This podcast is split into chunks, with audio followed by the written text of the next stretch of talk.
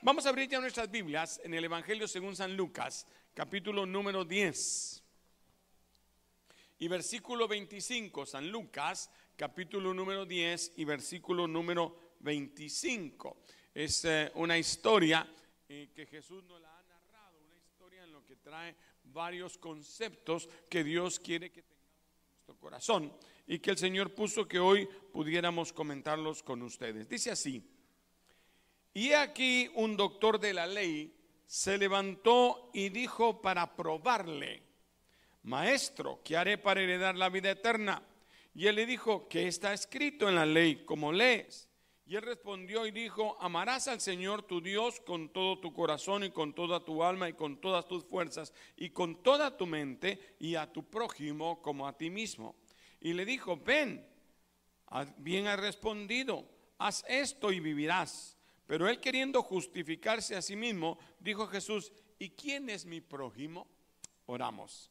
Padre, en el nombre de Jesús te damos gracias por este momento en que abrimos tu palabra.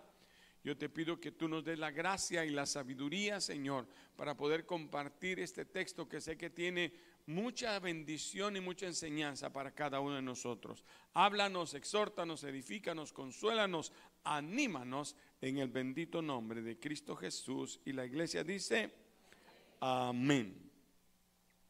El Señor Jesús está ahora hablando con un doctor de la ley. Dice otra versión de la Biblia, un intérprete de la ley. Este era de los meros cabezones de aquel entonces.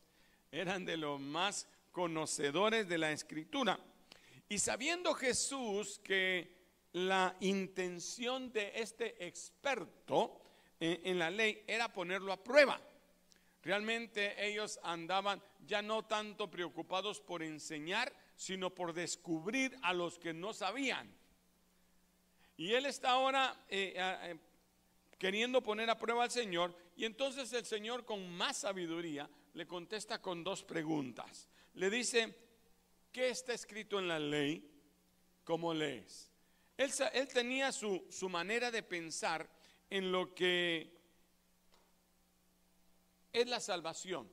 Y entonces para probarle le dice, ¿cómo yo voy a heredar vida eterna? A ver, eh, eh, ¿tienes alguna manera de, de, explicármela? Estás contraria porque yo tengo ya, él ya tenía eh, en su corazón la idea de qué es lo que él esperaba o creía que le iba a dar la salvación.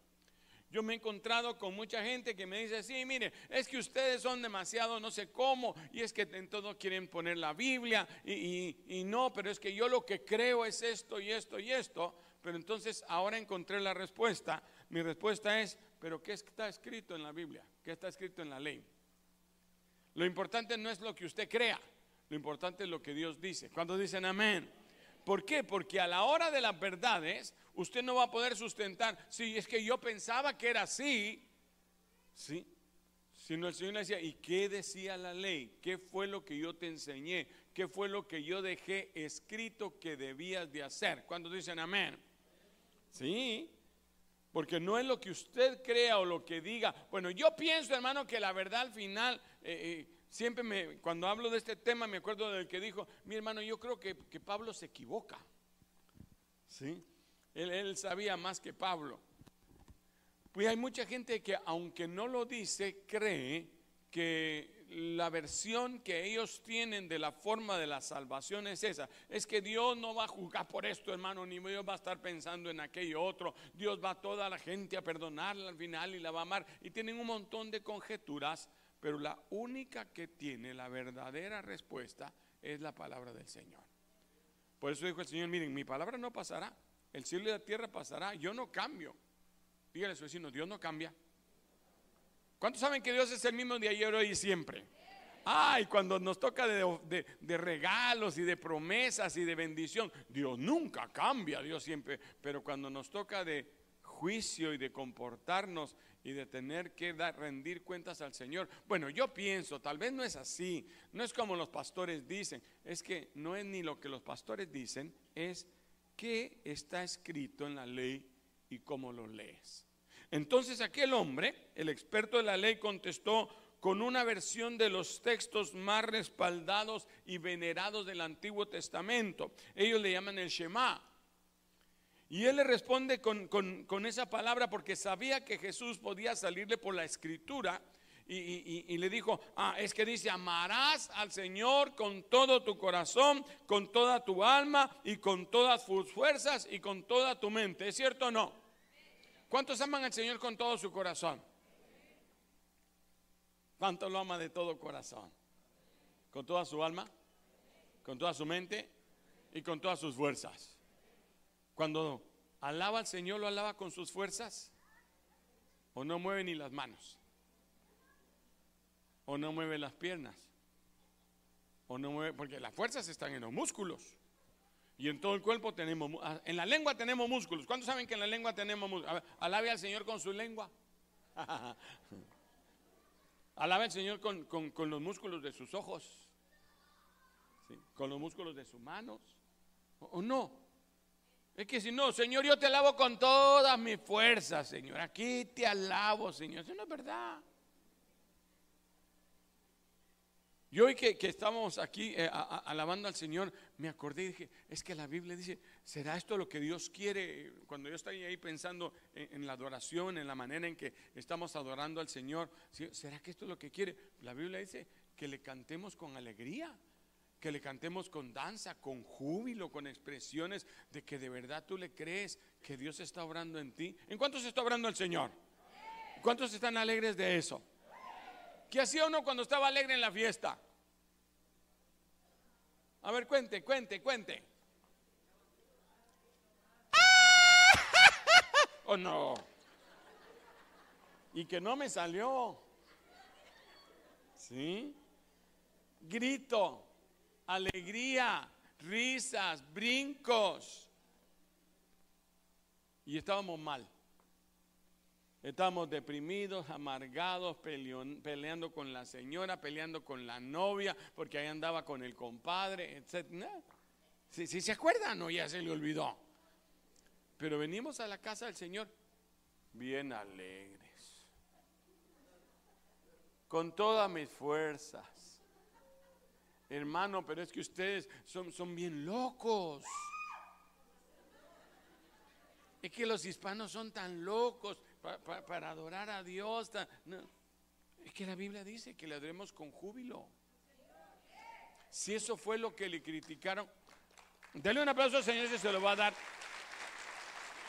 Eso fue lo que la señora le, le criticó a David que él venía brincando y danzando. Él quería, ella quería que viniera como entran los reyes.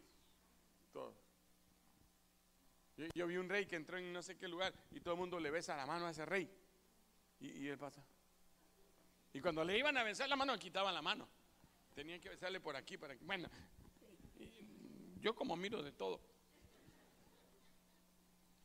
entonces ella quería que su esposo entrara muy, muy digno y que entra ¡Vive el rey!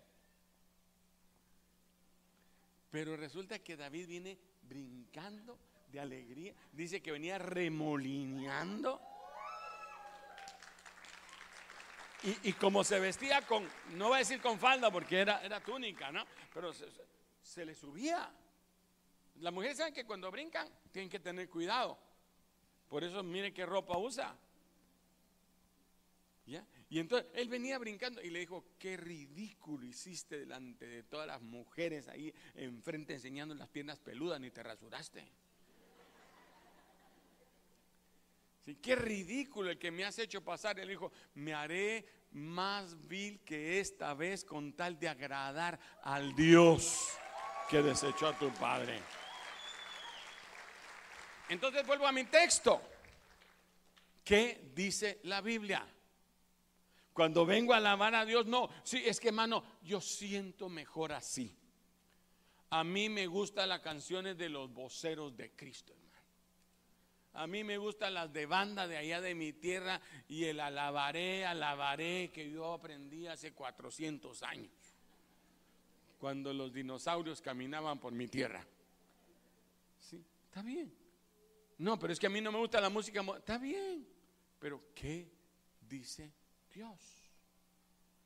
¿Qué dice la escritura? Se lo está preguntando al que sabe la escritura. Pero ¿qué dice? No, no, no cómo tú lo haces o qué tú piensas. ¿Qué dice la escritura? Ah, pues la escritura dice, amarás al Señor tu Dios. Porque para repetir versículos somos buenos. Sobre todo cuando dice, en lo, por cuanto oíste la voz de tu mujer. Sí, Adán, ¿verdad? Como Eva bien, por cuanto oíste la voz de tu mujer, maldita será la tierra por tu causa. Y dicen, ya ven, por eso no hay que oír a la mujer. Pero las mujeres le dicen, no, pero el Señor le dijo a, la esposa de Abraham, Abraham le dijo, en todo lo que te dijera tu mujer, óyela. Eso dicen las mujeres. Vea que las mujeres dicen, ah, no, acuérdate lo que le dijo a Sara. Le dijo, en todo lo que te diga tu mujer, óyela. Amén. Pero también dice a su mujer que eh, honre a su marido y que le llame Señor. Bueno, yo solo suelto al aire. ¿Qué dice la Biblia? ¿Qué dice el Señor? En cada cosa que usted emprenda. Y la pregunta fue, ¿cómo lo lees? Y él le contestó el Shammai, la religión. Él le dijo, amarás al Señor tu Dios con todo tu corazón, con toda tu alma, con todas tus fuerzas y con toda tu mente. Y bueno, y aquí podríamos decir, ¿cuándo has puesto tu mente? Si estás jugando con el teléfono mientras estamos adorando.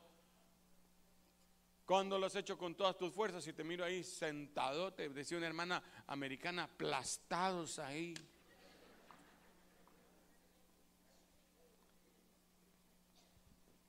Pero no fue eso lo que el Señor le quiso decir, sino inmediatamente se le quedó viendo, y casi le dijo por los ojos, Levítico 19, 18, que agrega y a tu prójimo como a ti mismo. Porque nos gusta la alabanza, la adoración, pero se nos olvida que hay que amar al prójimo como a nosotros mismos. ¿Cuánto me están siguiendo ahora? Amarás al Señor tu Dios con todo tu corazón, con toda tu alma, con tus fuerzas, con tu mente y a tu prójimo como a ti mismo. En Mateo capítulo 5 y versículo 43 leemos, oísteis que fue dicho, amarás a tu prójimo. ¿Cuántos aman a su prójimo? Déjeme seguir. A ver qué dice la escritura. Porque usted dice que lo ama, pero le echa la basura de la casa de él. Usted dice que lo ama, pero no le importa que se vaya al infierno y nunca le ha hablado de Cristo. Usted dice que lo ama, mejor leo. Dice, oíste que fue dicho, estoy en el 543, amarás a tu prójimo y aborrecerás a tu enemigo. Así, si así lo hago, hermano. Pero yo os digo, dijo Jesús, change my mind. Amad a vuestros enemigos.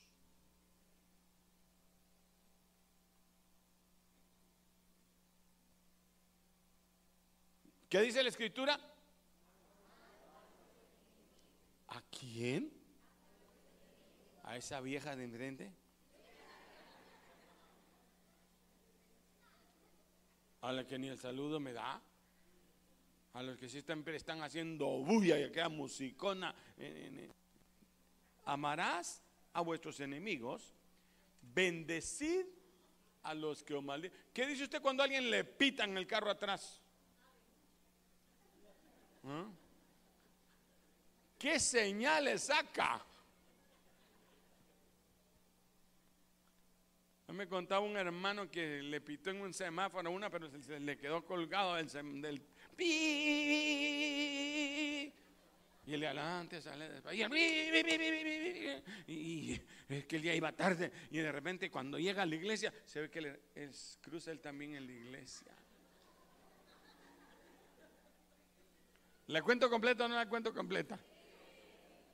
Yo soy rechismoso, no me cuenten. Es que esta se me chispoteó, no la había contado, pero no importa, ya la conté. Ojalá nunca sepan quién es. Lo que me da es que dice que entonces él se quedó en su carro y esperó que el hermano se bajara. Y entonces entró, entró de atrás Y al final del servicio. Es que hay partes que no le puedo contar y que aquí lo tengo. Al final del servicio dijo, lo voy a saludar. Hola, brother, ¿cómo le va? Traía prisa, ¿verdad? Le dije. Bueno, no le digo nada, pero hay otros que yo conozco. Que lo único cristiano en ese, eh, ahí es el carro. Que trae un mensajito atrás que de yo amo a Dios. Por eso no pongo maranata, porque Señor. Bueno, pero amarás a tu prójimo, aborrecerás a tu enemigo, ¿sí? pero yo te digo, esto se cambia ahora en el Nuevo Testamento para la iglesia, para ti. Toque a su vecino, esto es para ti. Ama a tu enemigo, bendice al que te maldice, haz bien al que te aborrece, ora porque por el que te ultraja y os persiguen para que seáis, para que seáis, en la anterior, hijos de vuestro Padre que está en los cielos. ¿Cuántos son hijos de Dios? Para ser hijos de Dios hay que hacer eso. Ah, yo lo amo, pero yo no lo puedo ver. No, no, no, no. No, ese tipo, ese borracho, yo ni le hablo. No, sí, sí, sí, no. Es un mal hablado ese tipo, no, yo ni me le acerco, me contamina. Santidad a Jehová. Pero resulta que la Biblia dice que esos es a, los que hay que amar. Y, y Jesús lo aclaró bien claro, sigo leyendo. Y dijo, y orad por los que os ultrajan y os persiguen, para que seáis hijos de vuestro Padre que está en el cielo. Porque Él hace que salga el sol sobre malos y buenos y envía lluvia sobre justos e injustos. Pero si amáis a los que os aman, ¿qué recompensa tendréis? ¿No hacen también eso los publicanos? Y si saludáis solamente a vuestros hermanos, ¿qué hacéis de más? ¿No hacen también así los publicanos? Sed pues vosotros perfectos como vuestro Padre que está en el cielo es perfecto. Ay, no, ahí sí falló hermano. Ahí sí el que escribió la Biblia se equivocó, porque nadie es perfecto. En inglés, nobody is perfect. Esa me la aprendí para que cualquiera que me diga algo, nobody is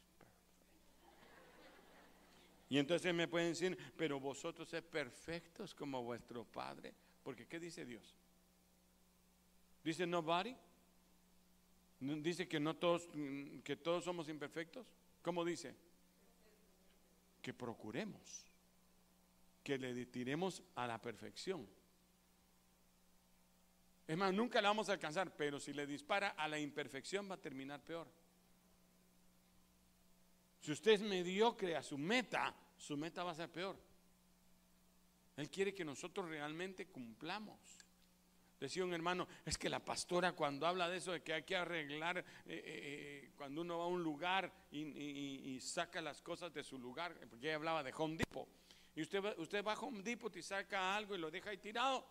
Dijo, mi esposo, es que voy todos los días a Home Depot y saco una lámina y la dejo. Ahora decía, me, me, me dijo él, años después, Ahora cuando yo voy a un Depot y salgo algo, lo vuelvo a meter y me acuerdo en la pastora. Cuando vamos al restaurante y hay que dejar limpio, decía mi esposa. ¿Sí? Para dar nosotros ejemplo de que nosotros somos hijos de Dios. Diga a su vecino, nosotros somos diferentes.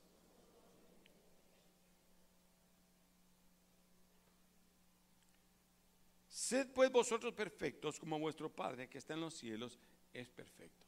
Sigo entonces en Lucas 10, 30. Sigo en el pasaje que estamos leyendo. Y respondiendo Jesús dijo, fíjense que un hombre descendía de Jerusalén a Jericó y cayó en manos de ladrones. Ese camino de, de Jerusalén a Jericó era un camino muy peligroso. Era un lugar donde se escondían mucho los ladrones. Entonces, por alguna razón, dicen los escritores, porque es, muy montañoso y con algunas cuevas, entonces aprovechaban a esconderse. Por eso el que iba, iba por sus propios riesgos y cuidándose de todo, y nadie quería detenerse para ayudar a otro. Esa es una de las razones por las cuales los hombres que vamos a leer ahora no se detenían, pero voy a, voy a leerlo primero. Y dice, un hombre descendía de Jerusalén a Jericó y cayó en manos de ladrones, los cuales lo despojaron, hiriéndole, se fueron dejándolo medio muerto. Aconteció que descendió un sacerdote por aquel camino y cuando lo vio pasó al otro lado. ¿Quién es el sacerdote? Porque en la iglesia hay somos reyes y sacerdotes. ¿Cuántos saben que somos reyes y sacerdotes? Hay algunos que solo son sacerdotes y no quieren ser reyes. Y hay algunos que quieren ser reyes y no quieren ser sacerdotes. ¿Qué es eso? En el trabajo que hacen. Hay gente en la iglesia que le gusta buscar a Dios, adorar a Dios y servir a Dios. ¿Cuántos dicen amén? Son sacerdotes, ¿sí? Pero no, no, quieren tomar eh, eh, el lugar de, comando, de, llevar dirección. Y hay otros que quieren llevar la dirección y no quieren hacer nada en la iglesia. Hagan ustedes, vuelvan ustedes. ¿Sí? En la época de Jesús y en la primera comunidad cristiana, el sacerdote era el jefe del área donde él estaba viviendo, sobre todo el sumo sacerdote. Y además de las funciones religiosas, él oficiaba los principales actos de culto. Siempre en algún momento tenía que estar los sacerdotes y ellos estaban siempre como orando. Todo lo que ellos querían enseñar es que ellos estaban comunicados con Dios, pero también tenían funciones civiles. Eh, a veces tenían que ayudar a la comunidad, ayudar en las necesidades, precedir el concilio, el Sanedrín, cosas políticas incluso. Ellos tenían que estar así. Y ese sacerdote entonces pasa y pone su religiosidad por delante. Quizá él pensó, si yo me detengo aquí, a lo mejor esa es una trampa para asaltarme a mí que soy tan importante en el Sanedrín. A lo mejor si yo me detengo aquí, este hombre se muere. ¿Y qué tal si se muere y yo me contamino con los muertos? Usted sabe que en el Antiguo Testamento no se podía tocar un muerto porque uno se contaminaba. Uno siempre que dice, lo vio el sacerdote y pasó de la uno piensa que así ah, el sacerdote. No, él debe haber pensado, lo ayudo, no lo ayudo, pues si lo ayudo, ¿y qué tal si se muere? Peor que tiene cara muerto. ¿Sí? Y, peor si es una trampa. Y, y no, puso un montón de excusas y siguió de largo. A lo mejor empezó a buscar los versículos que nosotros buscamos. Porque buscamos los versículos a nuestro favor, como los que le dije, ¿verdad? Eh, eh, me recuerdo que hace muchos años chistosamente hablábamos y decíamos, no, eh, es que un hombre, un, muchacho iba en medio de dos mujeres, una fea y una gorda, una, fea y una linda. Y, entonces, cuando, cuando se hacía el carro del lado de la fea, decía, guárdame Señor, líbrame de tentación. Y cuando se hacía para el otro lado, hágase tu voluntad. Y muchas veces somos así. Decía un hermano, ah, cuando yo estaba enamorando a mi esposa, yo le decía, qué linda que estás, qué hermosa. Y ahí le soltaba uno, dos, tres versículos para que dijera que era espiritual la cosa. ¿Sí? Y que gloria a Dios y aleluya, pero detrás iba todo y le buscaba cantares para ver si, si le enamoraba con eso. Entonces, muchas veces somos ese sacerdote que ponemos cualquier excusa, no, no, para no contaminarme, eh, yo, yo lo perdono, como dice la Biblia, pero dice, con los tales ni te metáis, con los hipócritas ni hay que comer con ellos, que por eso esa gente ni lanzo a ver porque esa hermanita habló de mí, y, por eso, por, porque la Biblia dice, pero no es por eso, es porque estás brava con ella. Porque tienes un rencorote y un orgullote más grande que el rencor. Sonríe, Cristo le ama. Y entonces, y, queremos ponerlo todo tan espiritual. Es que yo no quiero contaminarme. Es que yo sé que si hablo con la hermana, hasta, el, hasta las palabras se me van a salir, hasta las malas palabras se me van a salir. Así que no hablo con ella para guardar mi boca. No, te puede decirlo con amor, porque si lo dice con amor es diferente, ¿no es cierto? Y hay que amarla. A esa que habla de usted hay que bendecirla. O sea, esa vieja que te echa la, basura, a esa es a la que hay que amar. Lo que hay que hacer es ir enfrente y, y agarrar la basura tú y la misma basura de ella la echas en tu bote. Sí. Fíjese que aquí enfrente había un señor, no un viejo, un señor. Pero ese viejo, cada vez que podía, llamaba a la policía, no se estorbaba, sacaba a la gente. Si alguien ponía su carro cerca ahí, la malla, él vino y me alegaba, mire, es que me golpean mi malla y me la están botando. Pero mire las cosas que hace Dios. Ya no es el dueño, así que no se preocupe, no es ese señor que mira usted enfrente. Estaba un día, él tratando de cortar su yarda, y una piedra sale de la máquina, vuela del todo a la calle del otro lado hasta el vidrio de enfrente de nuestra iglesia y quiebra el vidrio. Y entonces el hombre se puso pálido y dijo, ahorita se me echa la policía este pastor. Y entonces me acuerdo que yo salí con tres de mis mosqueteros más altos. Uno no sabe. Y me acerqué a él, lo vi a los ojos y le dijo, no se preocupe. Estas cosas pasan. Yo sé que usted no tuvo culpa, ¿sí? Con mucho gusto nosotros vamos a reparar ese día, ya no se preocupe. Ay, no, pues qué pena, pastor. No, no, ninguna pena. Mm. Usted ahorita que el doctor merengue que, que sale atrás, ¿no? Diciendo, ahorita desquítate, cóbrale doble. Pero gracias a Dios eso valió, ya nunca más tuvimos ningún problema con él. ¿sí?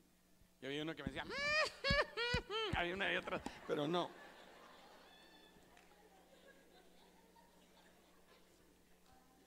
¿Qué dice la Biblia de lo que yo tengo que hacer? Ya no, hermano, mire, ¿qué hago? Fíjese que tengo esta mujer que siempre, a mí me dan ganas de decirle dos, tres en el espíritu, hermano. ¿Qué dice la Biblia?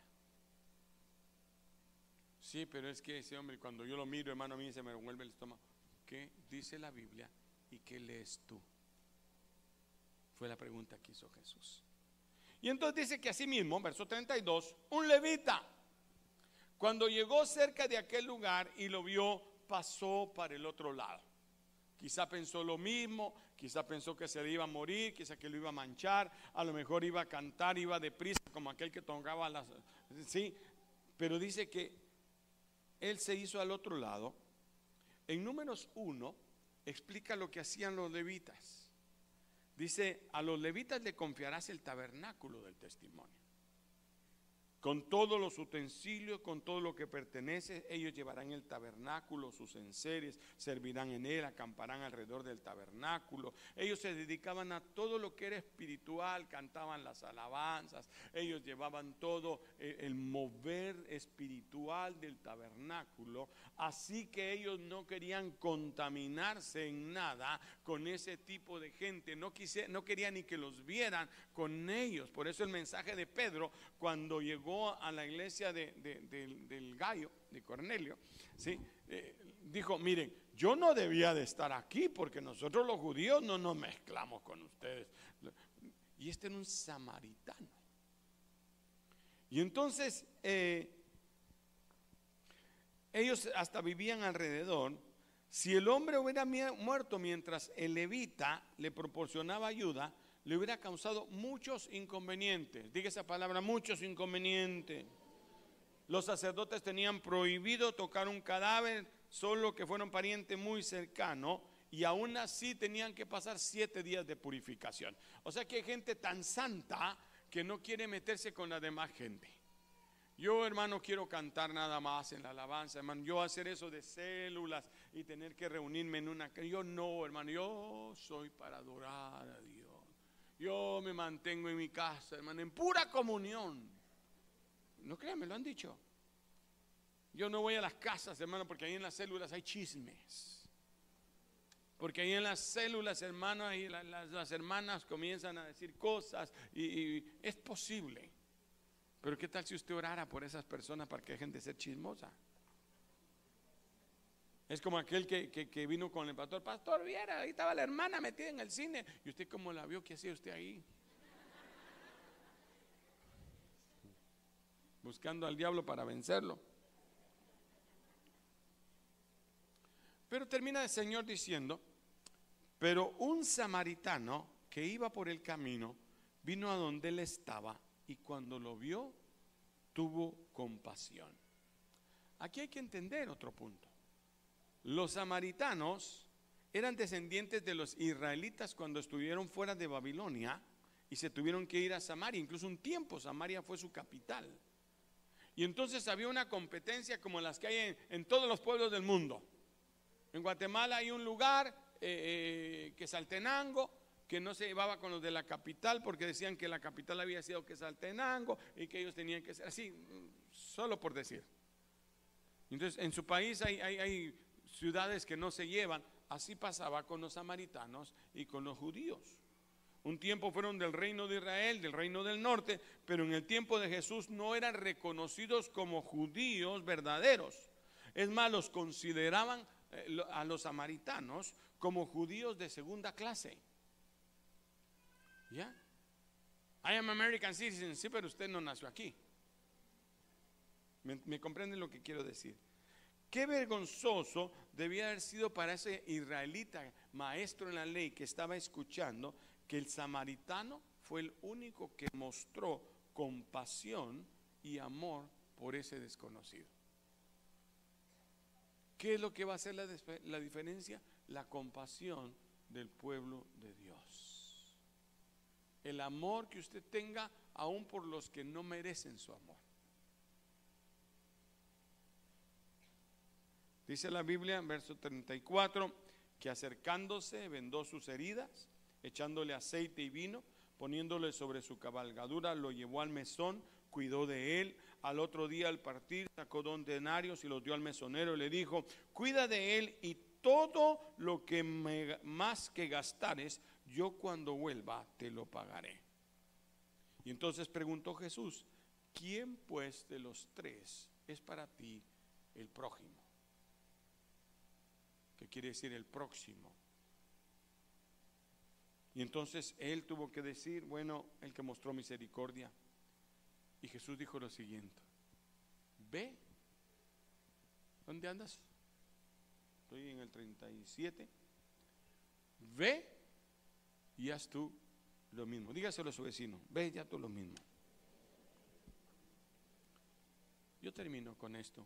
Si quieren pueden subir ya la música, pues, para ganarte, mi hijo, para que tú sientas también lo que yo siento. El samaritano estuvo dispuesto a enfrentar las inconveniencias. Pasémoslo a los cristianos. El cristiano estuvo dispuesto a tener los inconvenientes. Qué inconveniente saber a veces tener que ir a una casa donde no se adora a Dios, hermano. Es que yo entro a esa casa y hasta siento que, hay demonios cuando yo entro, tan, tan espiritual que le turban. Pero el verdadero creyente se va a meter a pesar de los inconvenientes. Quizá le iba a causar problema tener que ayudar al hombre herido. Es que hermano, yo no puedo ver sangre. El samaritano le curó las heridas, se las vendó, luego le montó en su propia cabalgadura, lo llevó a un alojamiento y él lo cuidó. ¿Usted cree que él tenía dinero para todo eso? Lo cuidó. No llevaba dos caballos, así que ¿quién, qué cree que hizo el otro? Caminó. ¿Sabe qué la excusa que he oído tantas veces? ¿Por qué no lleva a la otra gente? Porque es que hermano, la gasolina. Hay que estar yendo a traerlo y, llevarlo hasta su casa. Hermano, si usted da en el reino de Dios gasolina, Dios le va a dar a usted gasolina. Porque cuando hablamos de dinero se emociona, no, hermano, usted uno, uno y el Señor le da diez, aleluya, y, y vamos a ofrendar. Pero mire, Dios da en la semilla que usted siembre. Se lo digo otra vez, en la semilla que usted siembre. Si es gasolina, Dios le va a dar gasolina. Óigame, yo sé lo que le digo. Son más de 30 años de servir al Señor y he podido verlo en cada vez. Dice la Biblia que si usted siembra misericordia, alcanzará misericordia. ¿Sabe qué dice Dios en el cielo? Dice, porque el que haga misericordia, yo le haré misericordia. Pero el que haga crítica y juicio, Dios le va a hacer crítica y juicio. ¿Se va a poner en un inconveniente? Sí, a veces hay inconvenientes que te llaman a las 10, 11 de la mañana, 11 de la noche, 11 de, día, de noche, te desvelan, estás comiendo y el hermanito, es que fíjese que no sé si voy al encuentro o no voy al encuentro. Y cuando tú lo llamas no te contesta, qué bonito. Hay inconvenientes.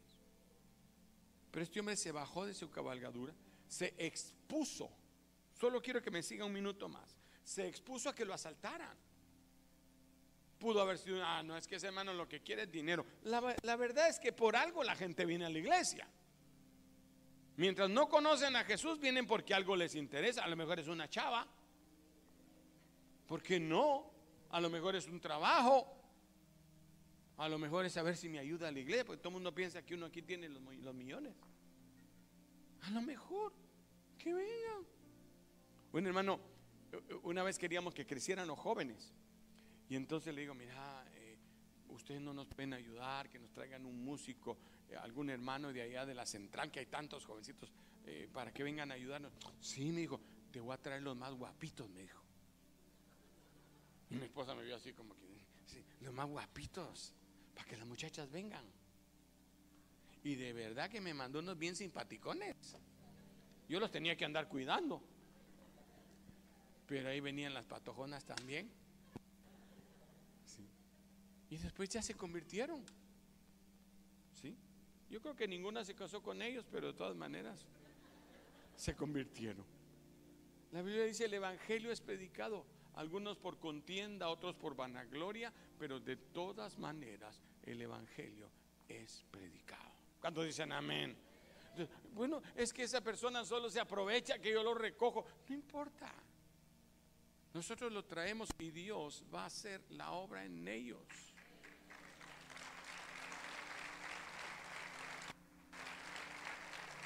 No conforme con darle su caballo y venir a pie, le dio la cama, lo acostó, lo curó, sus vendas, lo que él llevaba quizás para su seguridad, si algo le pasaba, con vino, con aceite que siempre cargaban ahí para el calor, para poder, se lo echó a él, lo curó dice que no conforme con eso, le paga al dueño del alojamiento, le dije, mire, por mi cuarto y por el cuarto de aquel, y es más, y le dejo dos monedas porque ahorita no cargo, pero cuando regrese, ¿sí? todo lo que gaste de más, yo lo voy a pagar, invertir en el reino de Dios. Una cosa yo he aprendido, hermano, a Jehová presta el que da al pobre, y el bien que ha hecho le volverá a venir. A veces usted no sabe a quién le está dando. Usted no sabe en quién está invirtiendo su tiempo, su gasolina, hasta que los años han pasado. Con el tiempo uno dice, valió la pena esa inversión. Y a lo mejor hizo otra inversión en alguien que se fue y que ni hizo caso. Pero por otra parte, Dios sabe recompensar lo que le hace a usted, lo que usted siembra. ¿Cuántos dicen amén? Todas esas inconveniencias le causaron a aquel samaritano. Es más, podían pensar que él se estaba aprovechando de ese judío. Ese ahí anda cargando al judío para ver si le hace un favor después. Pero de todas maneras, él lo cedió. Yo quiero que cierre sus ojos y me oiga unos minutitos. Súbele un poquito. La mayoría de las personas, aun los que nos llamamos conocedores de la palabra, religiosos,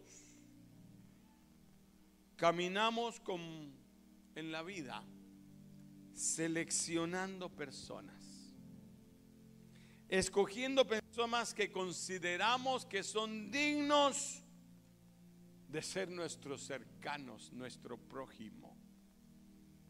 A unos los alejamos, a otros los acercamos. Y las demás personas las vemos y nos desviamos. Pasamos de largo de ese vecino, de ese borracho necesitado, de ese que sabe que le pega a su mujer, de ese que trata mal a sus hijos. Ni queremos voltearnos a ver, nos cruzamos la calle para no encontrarnos en el conflicto de tener que hablar con Él. Cuando Dios dice que lo amemos y oremos por Él. Eso fue lo que Jesús quiso dejar escrito en ese pasaje. Quiero que sean perfectos como mi Padre que está en los cielos es perfecto. Lo que nos está diciendo es, yo espero más de ti. Yo espero más de que, que, hagas más que lo que una persona común y corriente hace. Si este samaritano fue escogido y dijo el, mismo maestro, este fue el que hizo misericordia, este fue el que fue prójimo.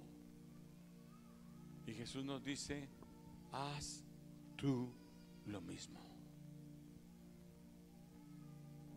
No por aquel que es amable, que te gusta.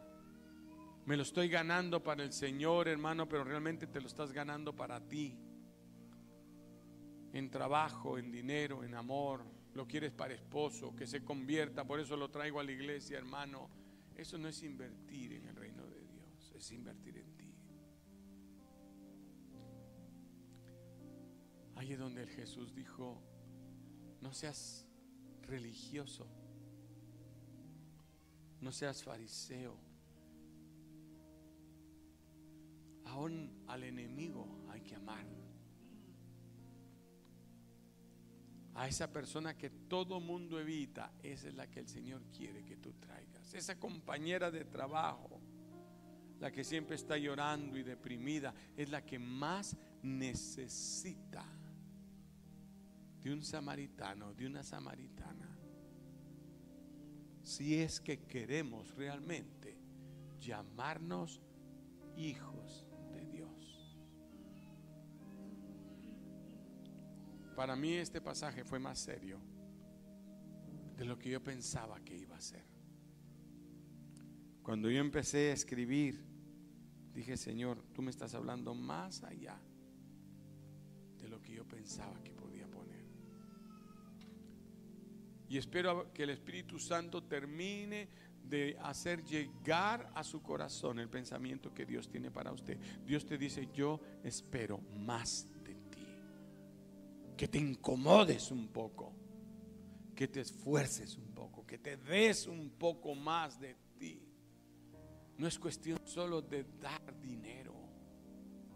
No es solo cuestión de componer una silla o limpiar un vidrio. Es bueno, todo es bueno. Pero Dios espera un poco más de nosotros. ¿Cuántos estamos dispuestos a decirle, Señor, aquí estoy yo.